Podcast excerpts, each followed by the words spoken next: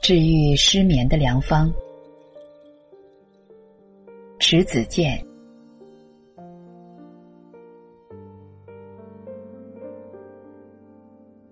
当我们的灵魂还如此鲜活的时候，躯壳却已残破不堪。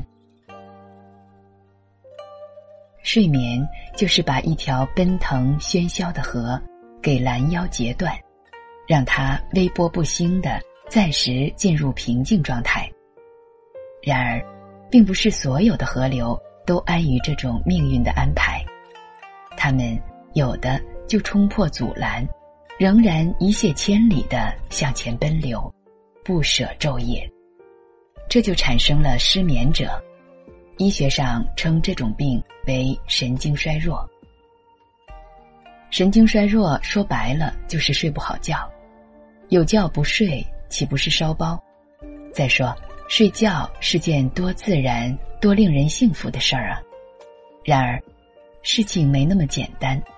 有的人就是辗转反侧，彻夜难眠，同窗外的星星一样，睁着眼睛度过长夜。夜晚对于失眠者来讲，不再是温柔的梦乡，而是荆棘遍布、青蛇游走。充满阴沟的地狱。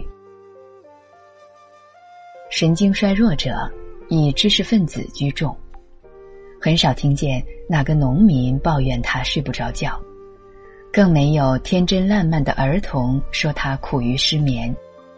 看来，知识和阅历是失眠的两大症结。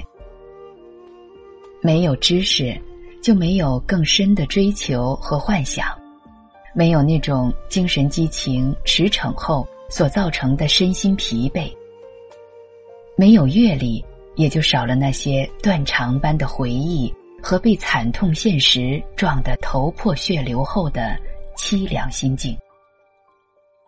失意、痛苦、徘徊、伤感、患得患失，这些都是造成失眠的主要因素。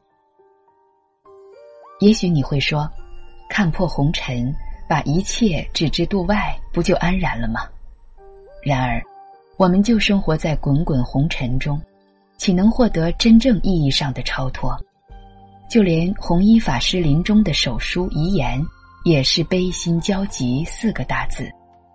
那么，大彻大悟的他，仍然满含着人类共通的一种情怀，真让我们这些挣脱不了凡俗羁绊的人。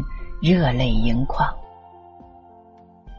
既然世界上清净的庙堂都可能只是形式上的东西，那么，我们只能在自己的心中设置一座庙堂来供奉它。没有上天赐予的福音书能够拯救你所面临的困境，于是，你就让思维飞速旋转，搞得自己精疲力竭，却仍然是百思不得其解。于是乎，就把白日的苦恼延伸到夜晚，在黑暗中承受苦不堪言的失眠。有关治疗失眠的方法简直太多了，我想，哪位有心人若是乐于搜集整理，定能写出一本失眠者百科丛书。西医有为人们广泛使用的助眠灵，中医。有针灸、煎服汤药等疗法，最广泛的是流传于民间的一些说法，诸如茶树、念佛经咒语、想象船在八级大风的海面上颠簸、想象绿意盈门的小院，或者无边无际的沙漠，真是数不胜数。看来，精神疾病的治疗方法总是千奇百怪。有些偏方对于一些患者确实有效，然而，大多是水中明月、纸上谈兵，给人似是而非的感觉。我在师专做教师时，曾有过失眠经历，阶段性失眠，经常是夹着教案去讲台时，呵欠连天，精神萎靡。人过三十岁之后，仿佛一双脚真正落到了大地上，幻想的东西少了，睡眠也变得踏实起来。然而，也不是一沾枕头就能入眠，总要在床上辗转一番方能入睡。去年，省作协分给我一套新居，因我家人远在大兴安岭，所以只能独自操持装修工作。尽管请了装修公司，不用我做具体的活儿，但是有些事儿还必得我去做，比如选择各种贴面材料的质地、颜色，比如选购卫生间的洁具，大到购买每个房间的吊灯，小到选购门把手和锁头，事必躬亲。我几乎把哈尔滨比较大的装饰材料市场都跑遍了，买到东西。往往是雇了三轮车拉回来，我坐在车尾，被骄阳暴晒得无精打采，就像个辛劳过度的农妇。所以那一段时间，我从新居工作完一天回到老房子，连爬楼的力气都没有了。吃过饭，倒在床上立刻入睡，而且睡眠中多半没梦。整整一个月，因为过度的体力消耗。我尝到了睡眠的美好感觉。前一段时间读到某位老作家谈当年被下放到农村的感觉，说他经过劳动后，奇怪的是多年睡不着的老毛病竟好了。我看后不禁哑然失笑。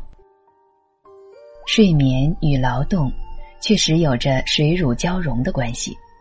那就是体力劳动可以助眠，而脑力劳动则造成失眠。能够把二者恰当的结合起来，才是解决失眠的真正途径。川端康成和海明威晚年时都被失眠所困扰，是不是失眠把他们搞得心力交瘁，而用自戕的办法来寻求解脱，击碎一切梦境？杜拉斯晚年也因失眠而酗酒。我想，人确实是痛苦的，因为当晚年我们的思维仍然敏捷、充满激情的时候，我们却没有足够的体力用劳动换得宁静的睡眠。当我们的灵魂还如此鲜活的时候，躯壳却已残破不堪。即便如此，我想。没有人会因此而放弃梦想。